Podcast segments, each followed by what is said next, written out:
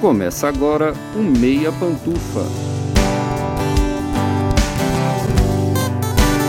Bom dia, boa tarde, boa noite, boa madrugada, pessoal! Todo mundo com os fones de ouvido que tá começando o seu Meia Pantufa, toda segunda às 5 da tarde no seu player favorito. Eu sou Luiz Leão e hoje eu tenho, de um lado, o meu amigo que já se meteu em problemas por requebrar nas horas erradas, Gustavo Azevedo. Oi, Gusta!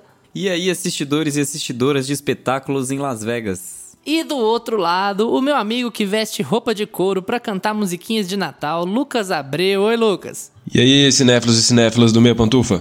Gente, no último episódio eu falei que os dois paleontólogos do filme Jurassic Park eram antropólogos. E aí eu confundi um pouco, porque os dois desencavam coisas lá, né? Cavuca procura as coisas na terra, se suja, usa chapéu. O Indiana Jones é a mesma coisa do que o. Você os... usou o Ross de referência, porque o Ross faz trabalho de antropólogo e de paleontólogo, dependendo do clima dos roteiristas. Você Exatamente. De, de pegada. Exatamente. Então, assim, eu tô fazendo o meu disclaimer, né? Pedindo desculpas para todos aí que ouviram. Porque quando a gente ouve podcast, a gente fica apontando o erro dos outros. É a coisa mais divertida, mais legal de fazer. E eu sei que vocês fazem isso. Então, quando eu errei, é você o assim, motivo nossa... pelo qual a gente ouve.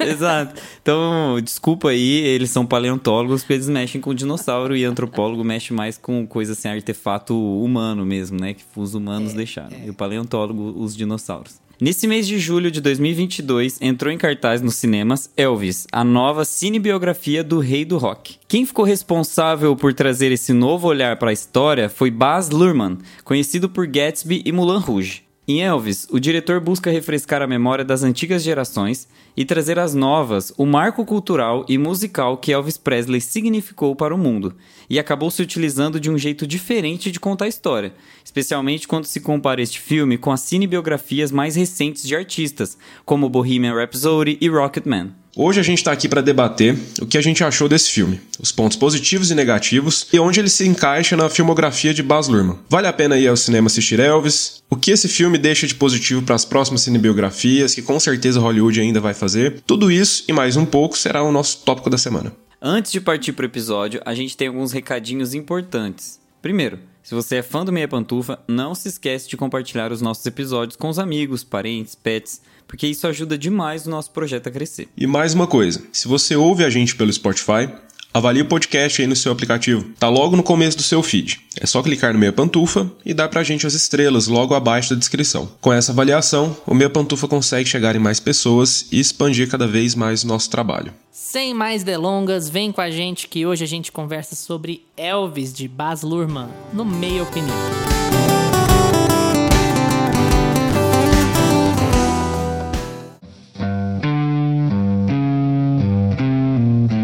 Meia Opinião.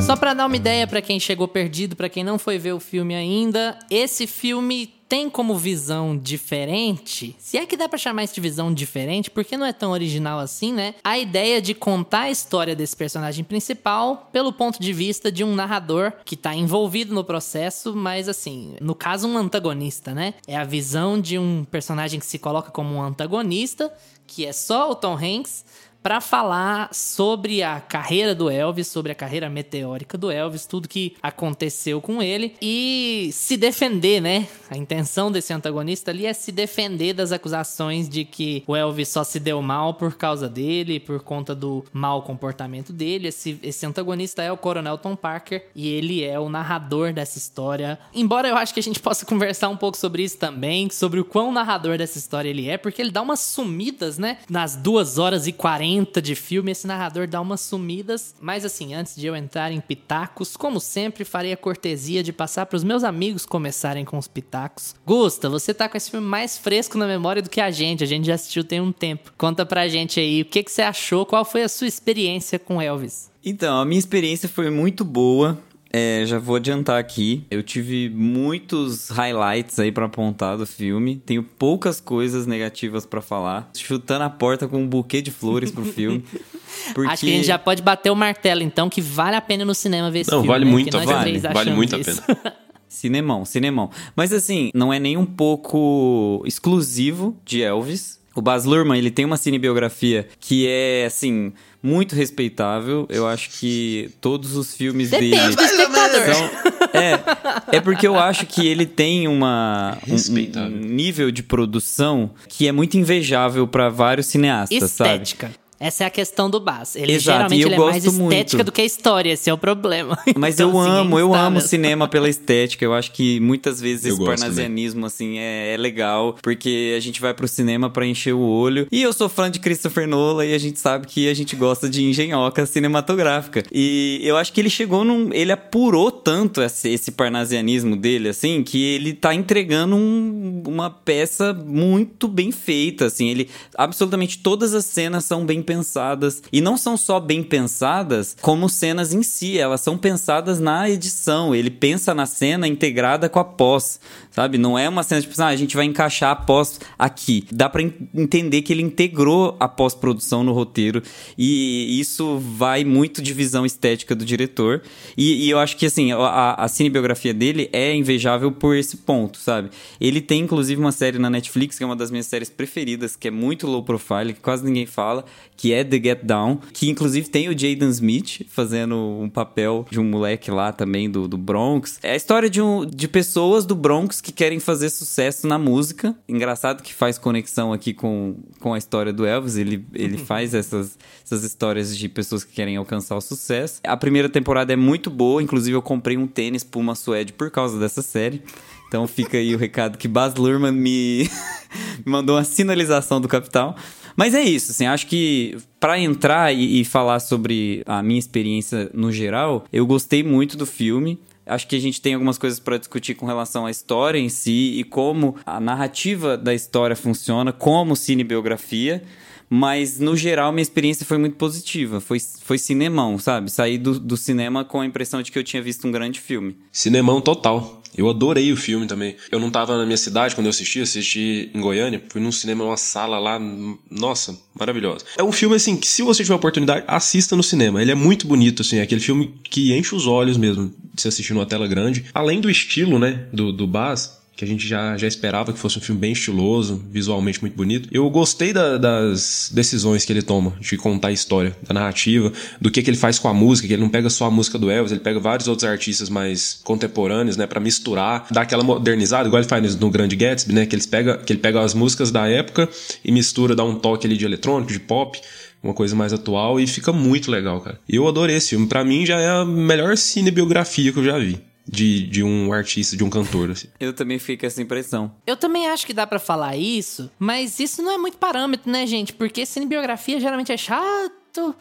geralmente são os filmes que, sim, é- é, a gente assiste, a gente até se diverte e tal, mas são filmes muito preocupados, né? Uma coisa sempre muito chapa branca, muito. Ah, mas nós temos que limpar isso aqui pras audiências, porque a gente não pode mostrar mesmo o que, que era a vida desses caras e tal. E não é que esse filme não seja assim, mas ele dá uma disfarçada boa nisso, sabe? Acho que porque ele conta a história do ponto de vista de um antagonista, ele deixa pra esse antagonista geralmente o encargo de ser a pessoa ruim do filme, né? E aí acaba dando uma espécie de purificada assim no Elvis. Mas eu não entendo isso como o problemão que é em Bohemian Rhapsody, por exemplo, né? Porque em Bohemian Rhapsody você tem lá uma banda e só tem um cara que usa droga, só tem um cara que gosta de festa, só tem um cara que faz putaria, que é o cara que tá morto. Os outros da banda estão todos posando de bons moços, eles estão na festa sentadinho do lado das esposas, tomando um drinkzinho. Eu não quero entrar no quanto eu acho Bohemian Rhapsody covarde, porque eu acho que é um assunto pra outro episódio, mas assim, Elvis acaba sendo menos chapa branca por comparação, já que a gente tá pegando esses filmes de grandes, de grandes artistas, né? E assim, eu acho que o Baz Luhrmann é uma boa escolha, né, pra, trabalhar com esse filme, porque ele tem essa coisa de, de ser mais estética do que história, sempre teve. E aí, ele. A gente tá falando de um do Elvis, né? Especialmente o Elvis dos anos 70, o Elvis de Las Vegas. Ele é um Elvis muito grande Gatsby, né?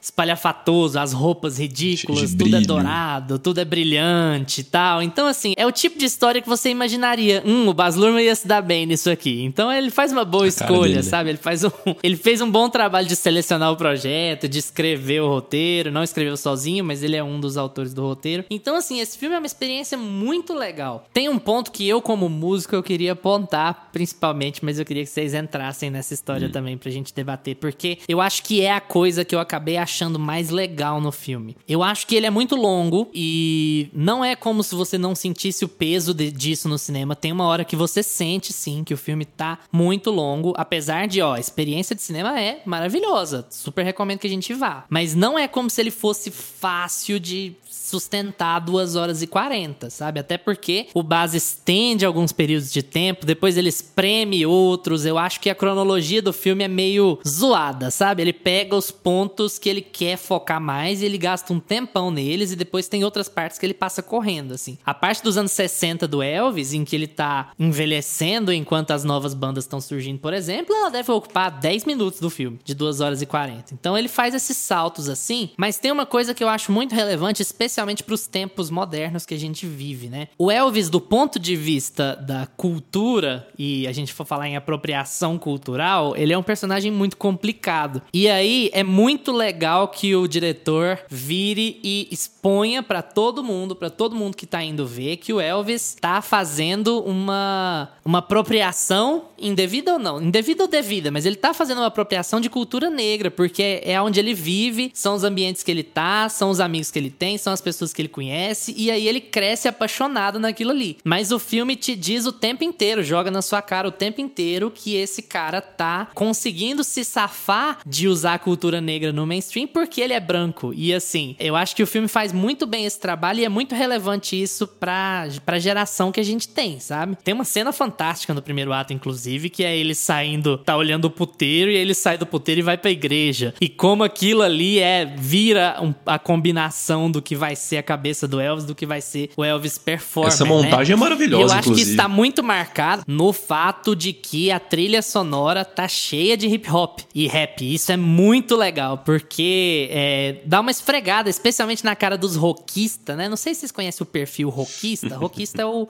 roqueiro tiozão mala, né? É o roqueiro que gosta cara de que- rock, mas que caga Que regra pros reclama quando toca. Quando toca Metallica no Stranger Quando toca Things. Metallica no Stranger Things, É, exatamente. ele Esse é, o cara que não entendeu o que é o rock and roll. Eu ia entrar justamente nesse ponto, Luiz. E é muito legal isso, porque pra bater nesse tio rockista, ele mostrar que, ó, meu amigo, o rock dessa época aqui, esse rock que você tá babando, é o hip hop de hoje, é o hip hop que você detesta. É a mesma coisa, isso aqui, cultura negra efervescendo, sabe? É, é você. Se você gosta de um e bate no outro, beleza, é o seu gosto musical, mas culturalmente eu acho que você tá perdido se você não entende que essas duas coisas significam a mesma coisa em tempos diferentes. E eu acho o filme muito, muito sensível e muito forte nessa, nessa mensagem quando ele deixa ela às claras, assim, né? Que é misturar as duas coisas o tempo inteiro, pela duração do filme todo. Eu acho que o Baz Luhrmann ele toma uma decisão muito acertada aqui. Ele tenta fazer um filme à altura, ele consegue, na verdade, né? Fazer um filme à altura do, do ícone que o Elvis é, né? E é um filme meio que você, quando você tá vendo, você não percebe que ele é chapa branca, mas depois você para pra pensar e, e, vê, e lê sobre a história do Elvis, você vê que ele é bem chapa branca.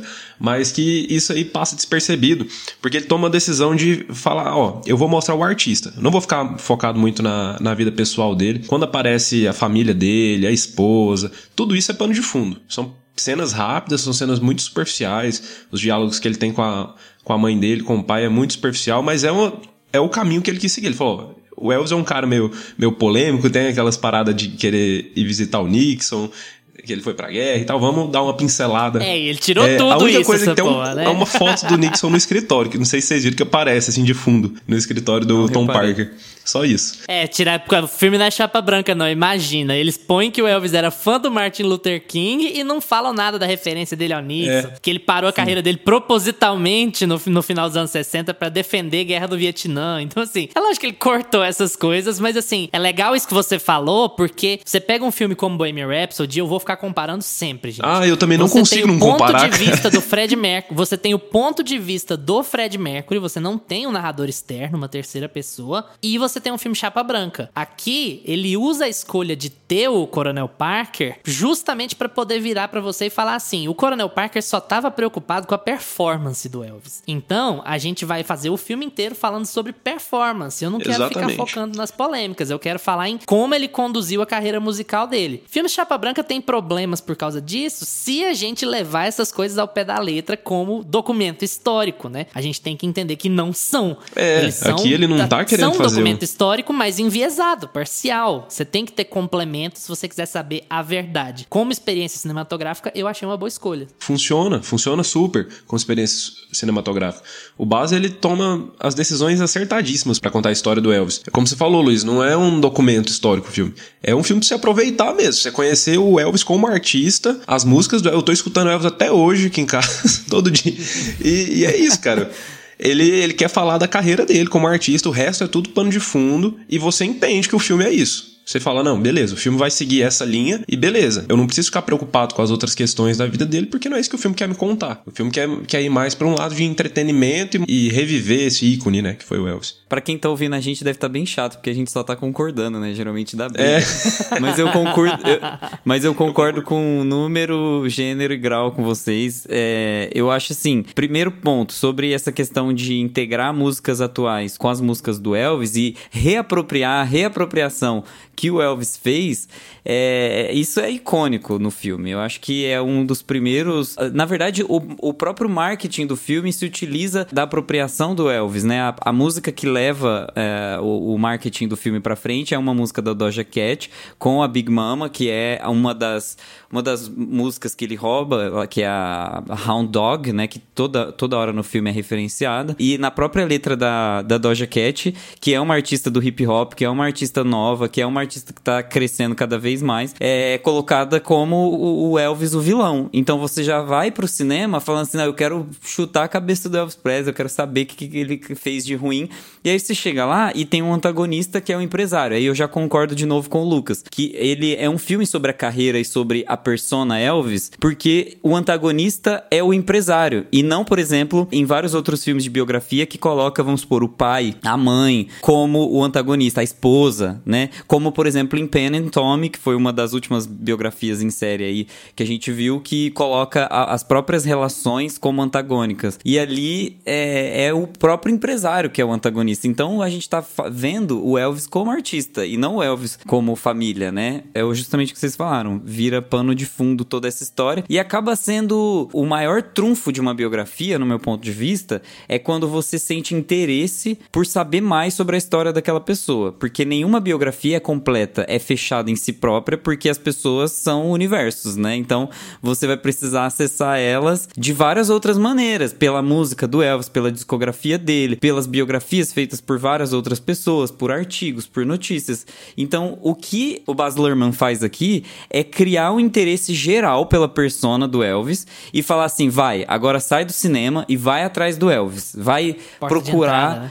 É, porta de entrada pra outras drogas que que assim são muito boas, inclusive, porque o Elvis Presley, ele tem músicas assim icônicas, todas as músicas icônicas que você pensar aí do Elvis estão no filme. Eu não sei se eles deixaram alguma pra trás, o Luiz que entende mais de música vai Deixaram, vai conseguir me falar, mas assim, as grandes que estão na minha cabeça, eles conseguiram criar um eco. Só pra citar alguns dos, dos artistas que eles colocaram, e que não sei se todo mundo percebeu, tem Eminem, CeeLo Green, a Doja Cat, que eu acabei de citar. Tem uma banda que eu amo, que o Luiz sabe, eu não sei se o Lucas sabe, mas Tame Impala tá no meu coração. Tem um Nossa, remix de uma é música deles. É, Tame Impala é Gente, perfeito. E é uma sacanagem, tá, o Eminem, né? Porque eu não sei se vocês sabem, a letra de Without Me, uma das músicas mais famosas do Eminem, ele usa a seguinte expressão: ele fala assim, eu sou a pior coisa desde Elvis Presley, usando de música negra pra ficar rico.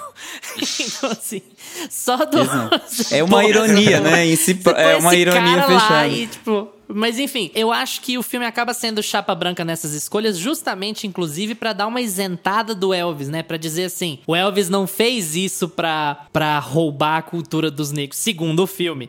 Ele não fez isso pra roubar ou pra se apropriar da cultura negra. Ele fez isso porque era a cultura dele. Ele era o único branco numa comunidade negra. E ele cresceu lá. E aí ele tinha essas influências todas na, na vida dele. E aí quem usou da imagem dele de branco pra tornar a cultura negra palatável para populações brancas foi o empresário, né? O filme joga a culpa toda no empresário. Só que assim, eu acho legal que eu não acho ele tão canastrão durante o filme todo, o Coronel Parker, sabe? Eu acho que ele tem momentos de muita canastrice, que você fala assim: "Ah, beleza, esse aqui é o bode expiatório do filme. Isso aqui, por exemplo, no especial de Natal é canastrice total, né? Vocês gostaram do Tom Hanks fazendo, fazendo vilão dessa vez? Eu, Eu amei gostei, o Tom eu acho Hanks. bom demais ver o Tom Eu Hanks também. fazendo alguma coisa diferente, sabe? O Tom Eu Hanks fazendo um filho demais. da puta. Quando que a gente tem a oportunidade de ver o Tom Hanks fazendo um filho da puta, gente? É uma vez a E cada é, 15 anos. é muito sei lá. legal ver um ator experiente atuando em cima de maquiagem, né? Porque não é pra qualquer um. Você vê que o cara tem que se esforçar pra para as expressões faciais saltarem. E, e- e ele tá muito maquiado, muito.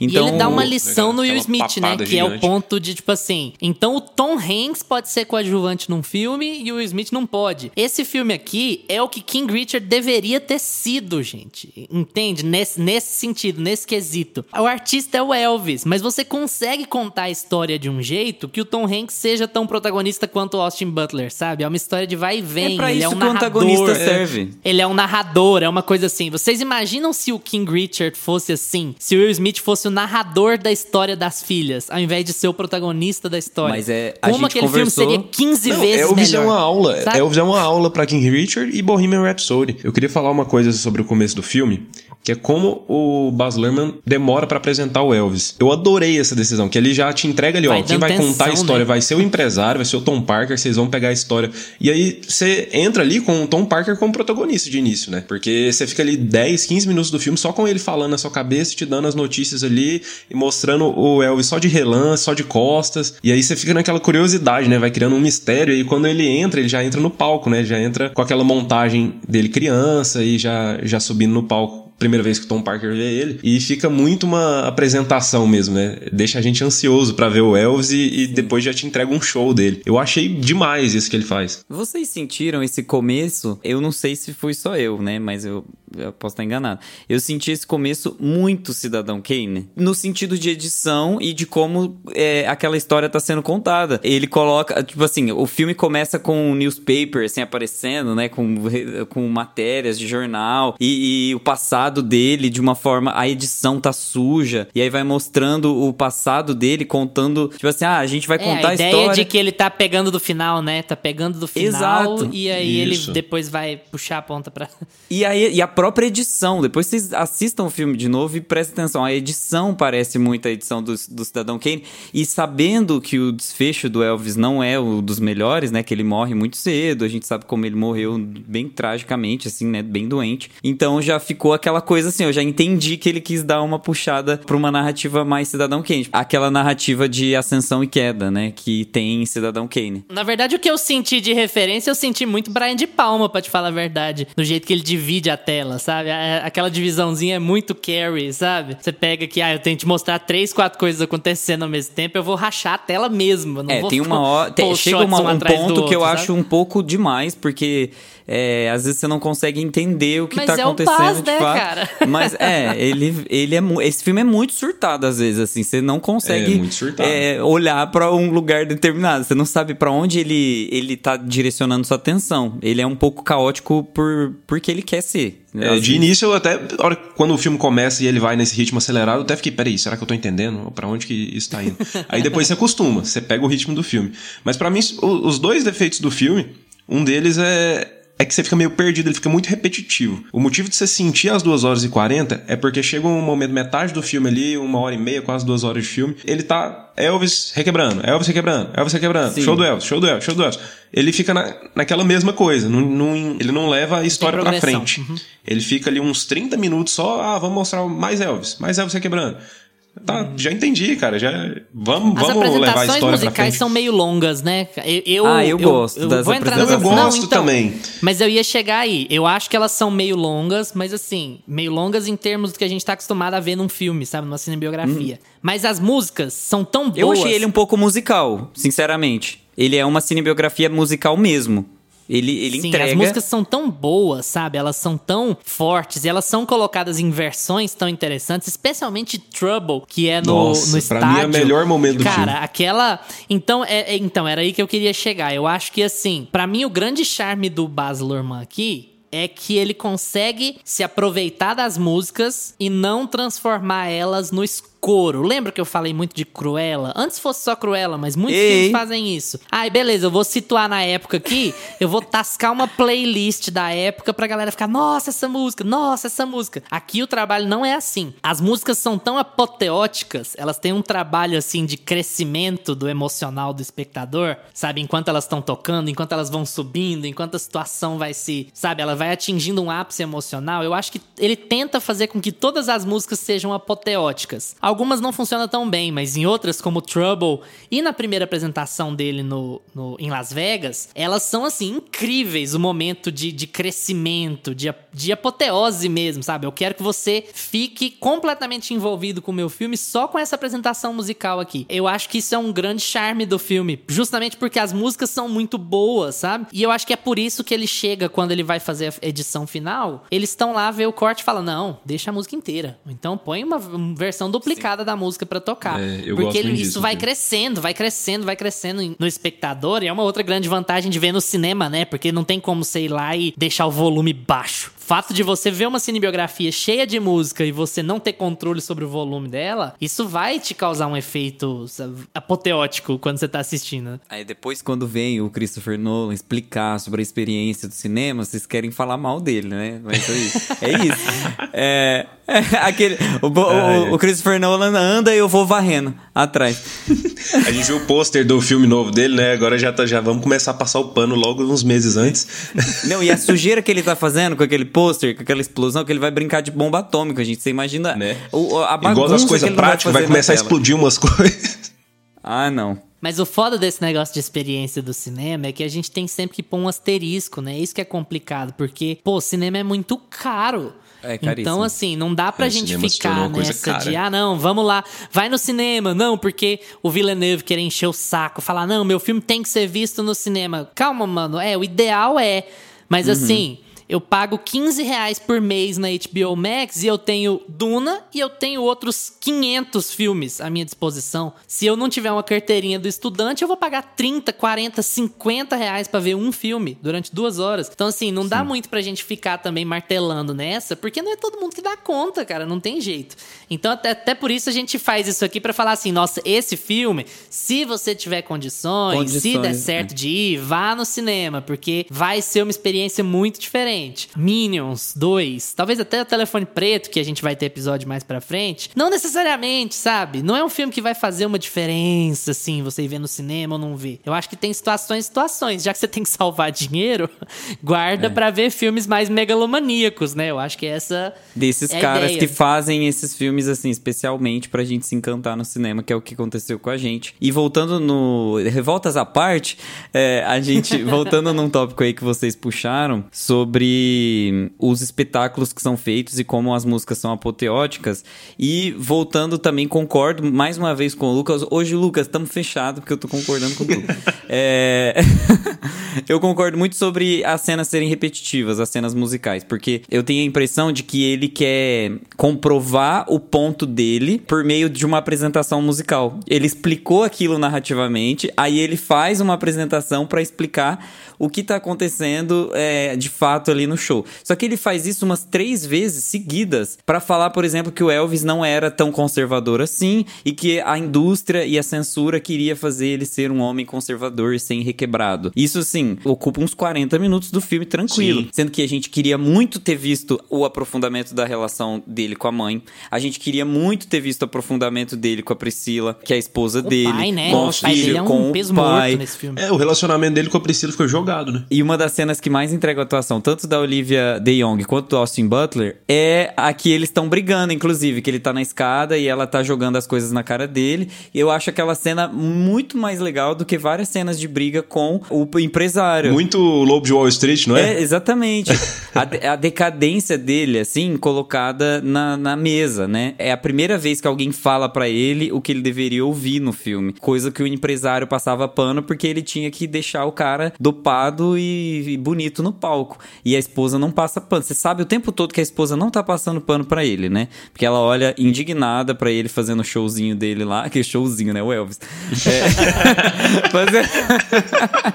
fazendo o show dele, né, no palco e tal. E você vê a indignação dela. E quando isso acontece, era para ser mais catártico do que é. No filme não tem tanta emoção porque ele não explorou antes aquela situação. Tanto é que você fala assim, ela chega a falar: "Não, eu não ligo para você aí com essas mulheres no hotel, eu não ligo para você para essas suas sumidinhas. Eu, eu tô indignada é com o remédio". Onde que ficou claro ali no filme é, que era o remédio? Não ficou, não ficou porque a, até então ela tava brava com o um beijo no palco o Coronel Parker fala, fala sobre ela, né? Fala assim, ó, oh, ela percebeu naquele momento que ela jamais conseguiria ter o amor dele só pra ela, porque o amor dele sempre seria de vocês. E aí a próxima cena relevante dela é ela separando dele. Então, assim, é, você tem duas horas e 40 de corte e você tem coisa de fora. Algumas escolhas que, como vocês disseram, ficaram meio repetidas. Eu acho que até para pôr muita música, né? Pra, pra dar muito volume pra, pra carreira e pro talento dele dele.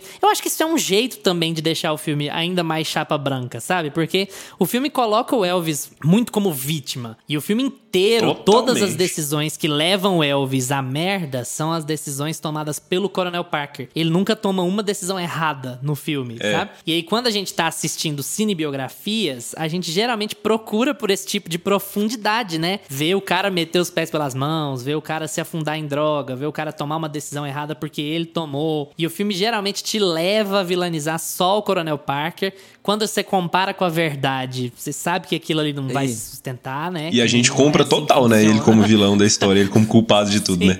A gente fica com raiva do Tom Hanks, eu pelo menos. Aí a gente acaba tendo, tendo que separar o cinema do. separar a aventura cinematográfica, a experiência cinematográfica do que realmente é a vida real, né? Depois que é. o filme esfria na sua cabeça, você percebe, nossa, mas ele é chapa branca de novo. De Sim. novo é uma cinebiografia chapa branca. E é um problema de todas as cinebiografias que a gente vai ver, né? Porque os caras continuam tendo parente vivo e trocentas versões da história. E de certos cineastas não querem pegar nos, nas merdas. É, tem que sabe? pensar que a família do Elvis tinha que aprovar esse filme, né? Pra ele sair. Então, meio que eles deixam não, muita pensa, coisa de fora. E nisso aí, a cinebiografia que o Lucas odeia e só o Lucas na vida, que é Rocketman, ela é muito mais vezes. sincera. Porque, assim, o Elton John é um cara que não esconde porra nenhuma da vida dele, gente. Você lê a, bi a biografia dele, ele fala cada merda que ele fez. Você fala assim, como que o cara tá dizendo isso para Deus e o mundo, sabe? E isso tá lá no filme. Ele se afundar em droga, ele ser uma diva, ele encher o saco de todo mundo, ele ser mala, ser prepotente e tal. Geralmente, cinebiografias têm muito medo de fazer isso, né? E aqui é mais um caso desses. O filme é muito bom por outras razões, mas em termos de ser real, de ser verdadeiro, ele peca, né? Pra variar. Essa questão que a gente falou do, do remédio, que é, foi uma das brigas lá com a Priscila, eu inclusive tive a impressão de que, não sei se foi a impressão que ficou para vocês, de que ele não tinha escolha, de que o, é. o uhum. empresário, uhum. o empresário é, fazia com que ele é, antes do show tivesse Sim, acesso de que a única droga que prejudicou a vida dele foi a droga que o, que o agente obrigou ele a tomar e não que ele usasse droga, que ele tivesse uma vida louca do caralho. Exato. E a droga que ele toma como diversão é usada só num momento, tipo, de lazer lá com os amigos dele, que era uma, é, uma mini, um mini doce, uma mini bala que ele tomou lá, mas não, isso não afetou e não, ele não usou mais. Assim, uhum. fica com uma impressão de que ele não teve acesso. A primeira vez que eles apresentam droga para ele no filme, é, ele é muito vitimizado, né? Eles fazem toda uma montagem para mostrar que tá exaustivo, que ele tá solitário, que tá difícil a vida dele, quando ele ele começa a ter sucesso, e o cara fala, não, toma uma balinha aqui, vai, toma. Aí ele fala, ah, como é, é que o vai. Elvis vai recusar essa bala?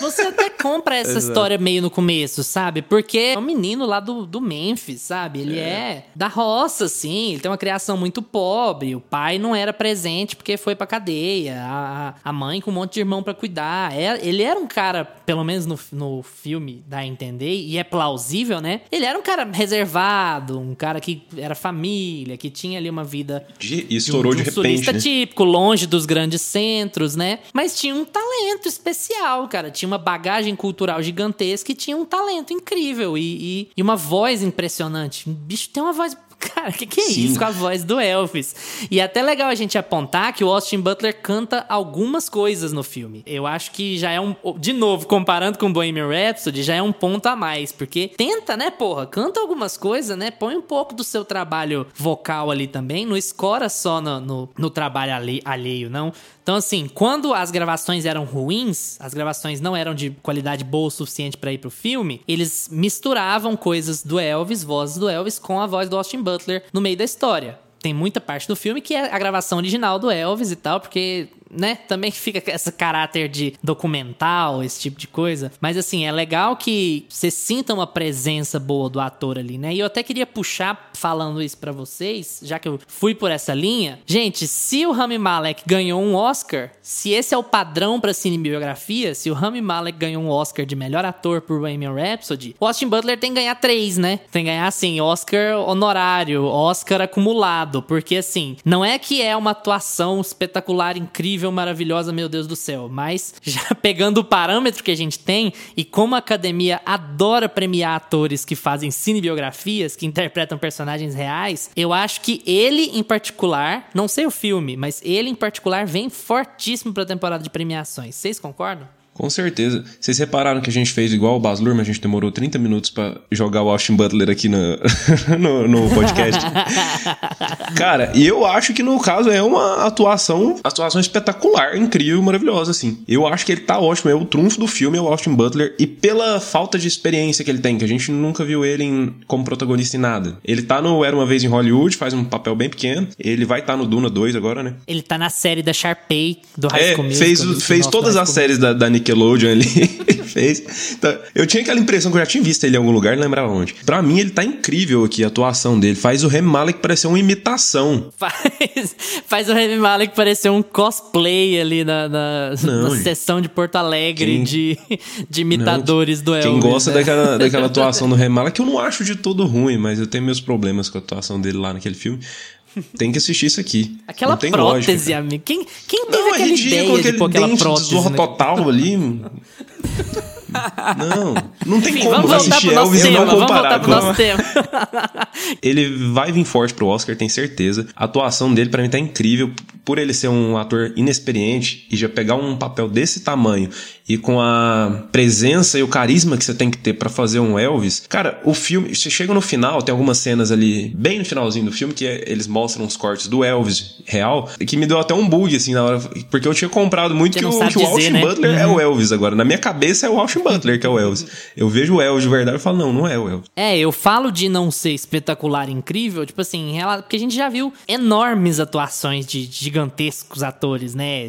Daniel Day-Lewis da vida, Jack Nicholson, essas coisas. Mas eu digo também porque tem muito imitador do Elvis por aí, né? Era assim, é uma figura chata de interpretar, porque você tem que fugir da paródia, você tem que ter um tom muito específico, que não vá soar com uma voz forçada, que não vá soar com uma, com uma atuação corporal forçada, sabe? E aí eu acho que o trabalho dele, para um cara sem currículo, praticamente sem currículo, igual Austin Butler é, eu acho muito legal, assim. Eu acho que vai ser muito promissora em termos de premiação. Sim, tanto é que ele já declarou, né, o próprio Austin Butler, que depois que ele terminou de gravar, ele precisou ser hospitalizado por exaustão, né? Ele sentia muita dor.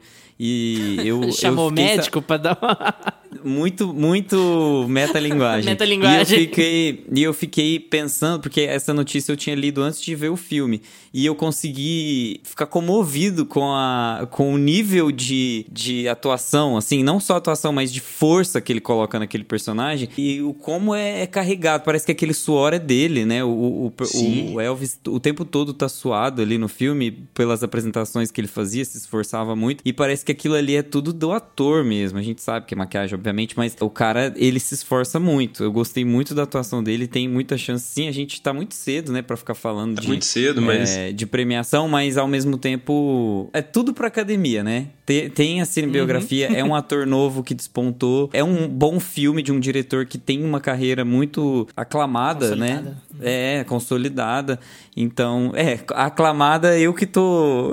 Eu é, que tô colocando tá focado flor. nesse eu tô, ponto aí. Eu tô floreando, né? Se aquele, se aquele Romeu e Julieta do Baz ganhou Oscar e esse aqui vai, com certeza, gente. Não tem lógica. Sabe o que eu fiquei pensando? O Baz Luhrmann, ele seria um ótimo diretor. Agora eu, eu, eu imagino várias cinebiografias na mão dele, né? Mas eu fiquei com muita vontade de ver uma cinebiografia do Michael Jackson na mão dele. Porque. É, Nossa, ia ser demais. Tem tudo, cara. tem Não, tudo mas pra, eu Eu acho pra- que não, eu acho que a cinebiografia do Michael Jackson hoje em dia tem que ir pra mão, tipo assim, do James Wan, tem que ir pra mão do, do Scott Derrickson, sabe? Eu acho que não pode ficar na mão de um cara chapa branca, não, porque, meu Deus do céu, É, esse é um o- filme de terror, a cinebiografia do Michael Jackson de verdade. Mas vai ser um pouco, né? Eu tenho É, certeza. então. É, é, a própria segunda temporada de Atlanta tem uma, uma brincadeirinha, né, com o personagem que é- acaba sendo. É o único episódio de terror, é o episódio do Michael Jackson. Eu lembrei de, do, do Michael justamente por causa da relação com a- o- as drogas, né, com o medicamento e o.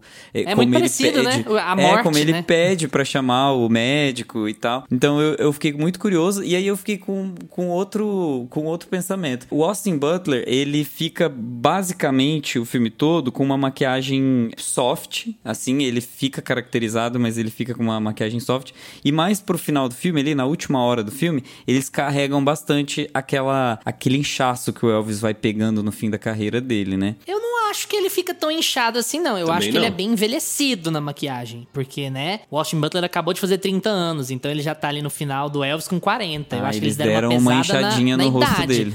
Mas na inchada Não eu deram, não mas senti, assim, na, na, no não eu não senti senti tanto. muito, não, sabe? É, é, eu senti porque até porque eu acho que Só ele na última é cena, né? dá para dá para perceber um pouco a maquiagem nele. Eu, eu senti que eu não daria maquiagem pra esse filme, sabe? Eu acho que a atuação tá muito mais presente do que a maquiagem ali. Ela, ela é, não sei. Eu senti, eu quando você vê muita maquiagem, parece que dá uma sensação de falsidade, né? E, e o Elvis é uma figura muito emblemática, é muito complicado fazer um, um rosto e eles têm muitos closes, né? O filme não não não tem problema em colocar a câmera na fuça do, do Elvis Do ali, Austin né? Do Butler. Austin Butler. Eu, eu não sei porquê, mas eu posso estar falando uma gigantesca merda aqui, gente. Me desculpem, ouvintes, mas eu gostei de eles não terem colocado, tipo assim, uma prótese no Austin Butler pra colocar o Austin Butler inchado do jeito que o Elvis estava. E não só por a gente ah, ter que falar de gordofobia ou ter que usar uma barriga, uma prótese, alguma coisa assim, mas mais porque aquele peso do Elvis no final da vida era, era uma doença, né? O Elvis morre com uma espécie de inflamação nas veias, sabe? Ele morre porque ele é, é horrível a morte dele. Ele, ele para de. O coração dele para de bombear sangue, né? E é assim, ele já tava, tipo, no-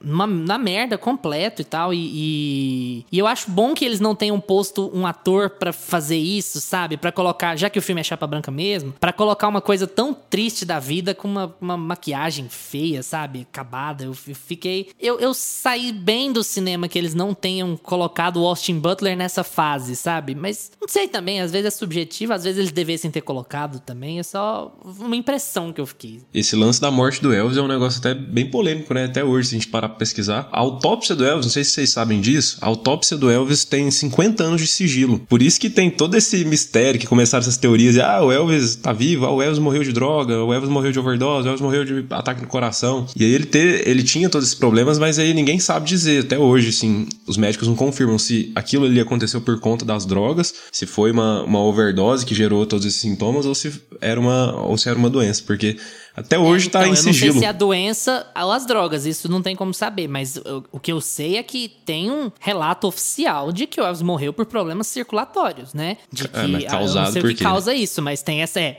a causa não sabemos, mas foi isso que aconteceu com o corpo dele, sabe? Então, eu gostei que o filme não tivesse, não tenha posto uma prótese num, num ator de 30 e poucos anos, de 20 e poucos anos pra pra retratar uma coisa tão Né, eu chata gostei assim, também. né? Eu gostei também. É, inclusive, em relação à morte, eu acho que ele toma uma decisão bem, bem cautelosa, né? De não, não chegar até esse ponto da vida dele, né? Ele dá um. Começa a mostrar que ele tá em decadência, que ele tá mal, mas aí você termina o filme vendo o Elvis Termina ainda meio que bem. né?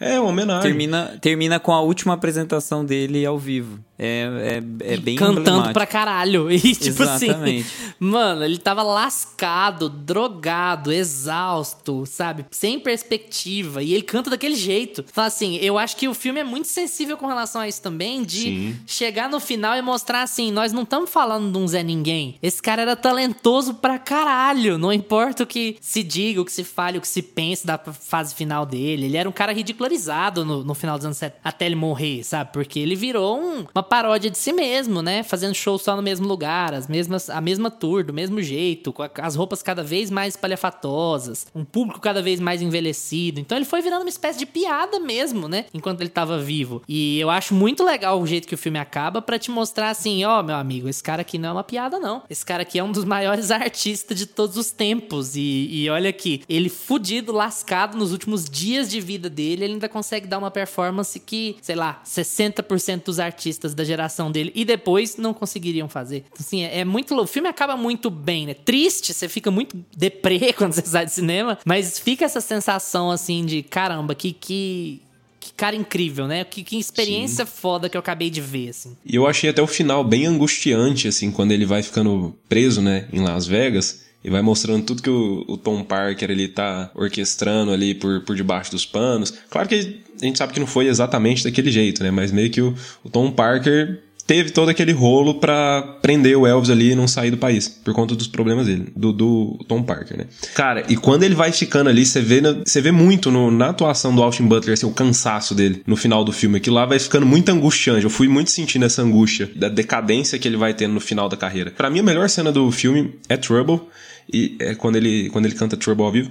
E um outro momento que eu gosto muito, e são dois momentos, inclusive, que no filme eles usam a música como mecanismo narrativo. Que eles colocam ele para cantar Suspicious Mind, olhando pro Tom Parker e cantando. Como é que é, como é, que é mesmo?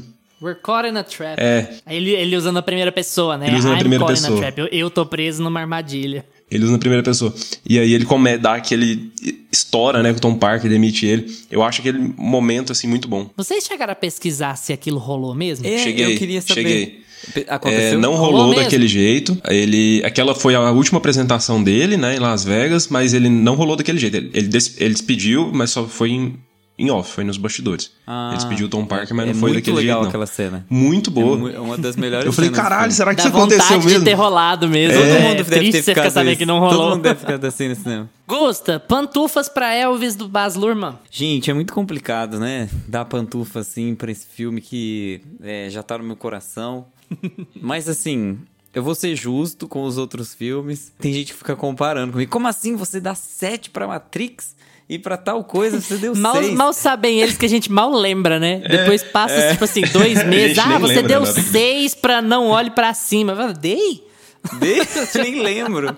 Será que eu tava olhando pra baixo? Enfim, é... Eu, vou dar oito pantufas, é, muito bem acolchoadas, muito bem peroladas, diamantizadas, assim, igual a abertura do filme, que inclusive a gente deixou de falar aqui, porque que já começa assim, né? Com chave de ouro, com chave de diamante esse filme. Eu vou dar oito pantufas porque eu senti muita falta de controle do roteiro. Eu senti muito. O, o, o filme parece episódios de um. Parece capítulos de um livro. Parece que você tá lendo um livro e aqueles momentos episódicos são o que bastam para você, sabe? Ele não fecha as cenas com o encadeamento principal que ele quer dar pro filme. E isso me incomoda um pouquinho. Ele começa uma história nos 20, 30 primeiros minutos do filme e ele pega na sua mão desse começo de história lá no final, na, em 2 horas e 20 mais ou menos de filme. Então ele tem um miolo que ele é um pouco desconcertado, assim, ele não, ele não tem muito a ver com a história que ele está contando. Muitas vezes ele, ele para para explicar coisas que não tem a ver. Se fosse para tirar, por exemplo, a relação com a mãe dele, a relação com a esposa,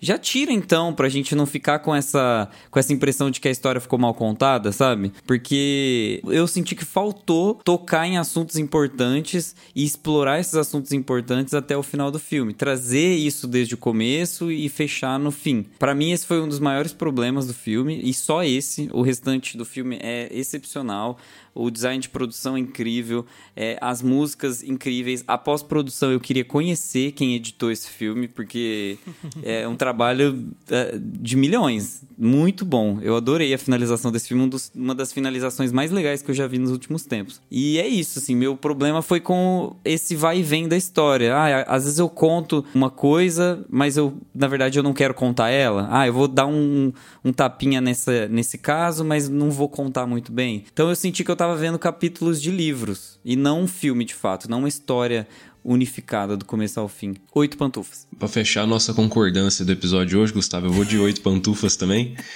Para mim, o defeito desse filme é narrativo também. O que eu tirei, o que me faz tirar duas pantufas dele é só isso. Não tanto pela falta de profundidade, porque eu sinto muito que o Baz Luhrmann me convenceu muito de que ele não queria entrar naquilo, de que ele queria contar só o Elvis, sobre o Elvis dos palcos mesmo, ele como artista, sobre a carreira dele e a relação dele com o Tom Parker. Eu comprei essa ideia.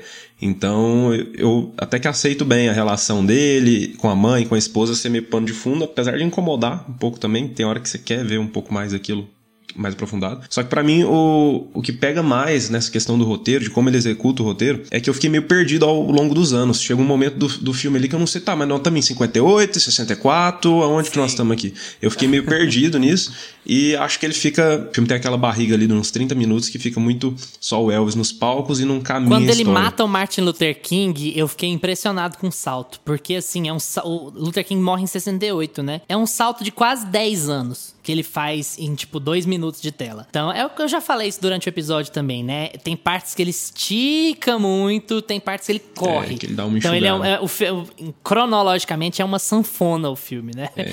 Pode não ser um defeito por si, depende de quem tá vendo, mas enfim, eu acho que é isso, mais ou menos isso que você tá falando. Então, eu senti muito isso. Fora isso, eu acho a maquiagem não me incomodou, eu acho que combina com o estilo do filme, tanto a do Austin Butler quanto do Tom Hanks que são os mais caracterizados ali, né, com maquiagem, mais carregados. O Austin Butler, para mim, tá fenomenal nesse filme. Tom Hanks, entendeu? Falar, é o Tom Hanks, né?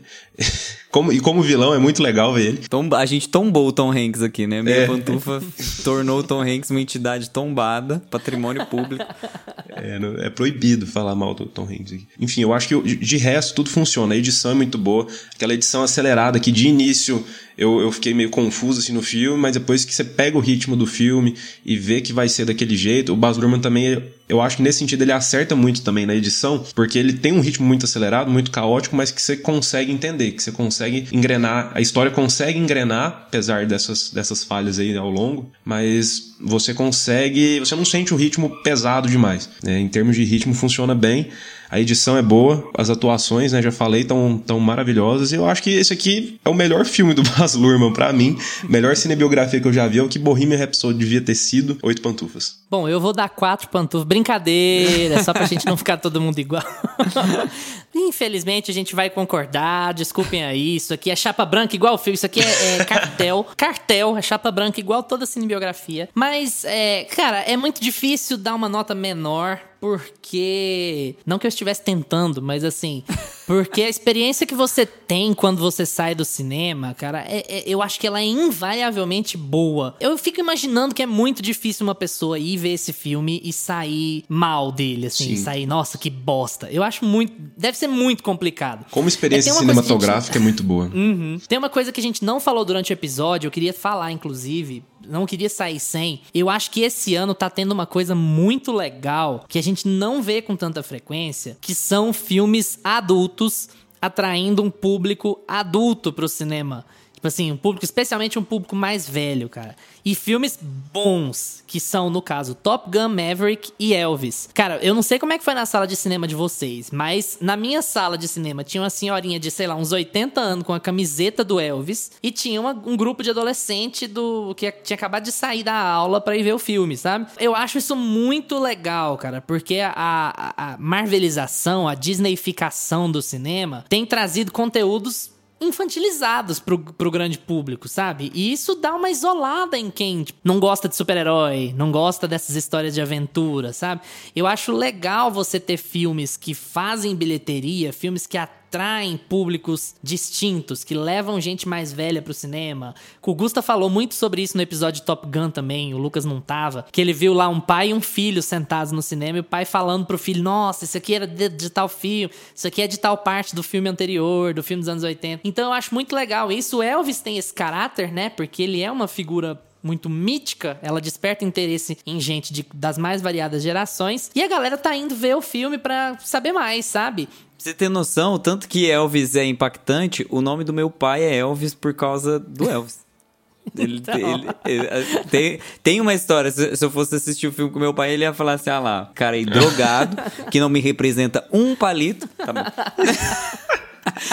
E o, eu acho muito legal isso, cara. Eu acho que isso tem que continuar. Eu acho que a gente tem que ter filmes de grande orçamento, filmes grandes, filmes mainstream, filmes blockbuster, também para adultos, sabe? Também pra gente mais velha, pra gente que não gosta de super-herói, por exemplo, cara. Tem que ter cinema para todo mundo, senão a indústria vai morrer completamente. Tem que ter cinema acessível para todo mundo e cinema de qualidade. É o caso de Top Gun, é o caso desse filme aqui, Elvis. É, também Oito Pantufas. Eu acho que toda a estilização do Baz Luhrmann tá aqui, mas aqui você tem mais história, você tem personagens mais envolventes, você tem uma coisa que você gosta de acompanhar. Eu não conseguiria tirar pantufas por ter muita música num filme do Elvis, embora eu entenda o argumento que a gente fez aqui hoje. Seria bem difícil da minha parte falar, ah, não, não gostei do filme do Elvis porque tem muita música. Eu até gosto que tenha muita música a efeito de uma coisa que o Lucas falou, que é o efeito narrativo. Essas músicas estão quase todas casadas com o que a história tá querendo contar. Diferente de Bohemian Rhapsody, que, ah, beleza, chega lá o cara doente na sala, aí o outro começa a fazer um riff de baixo enquanto eles estão brigando, e aí eles compõem uma música inteira ali na hora, sabe? Isso é só jogar a música pra de isca, né? Aqui não é assim que funciona. Aqui a, as músicas são casadas com, com a história que está querendo contar. As pantufas que eu tiro é pela chapa branquice do filme, inevitável, tá, tá complicado, mas eu acho que ele. A,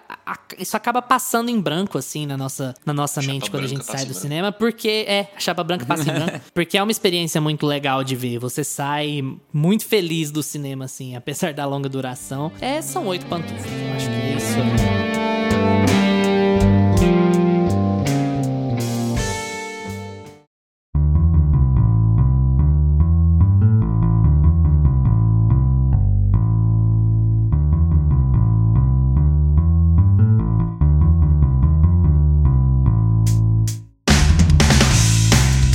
Pessoal, gostaram do episódio? Concordaram ou discordaram muito da gente? Então vamos trocar uma ideia no Instagram ou no Twitter, arroba meiapantufa, porque a gente responde tudo que aparece por lá. Valeu pela atenção de vocês. Tchau, Gusta. Tchau. Tchau, Lucas. Falou, galera. Lembrem-se de seguir a gente no seu agregador de podcasts preferido: Spotify, Apple for Podcasts, Deezer, Amazon Music. Segunda-feira que vem a gente tá de volta com mais meia pantufa para vocês. Tchau. Este podcast tem locuções de Lucas Meleiro e Carla Ribeiro e edição de Luiz Leão.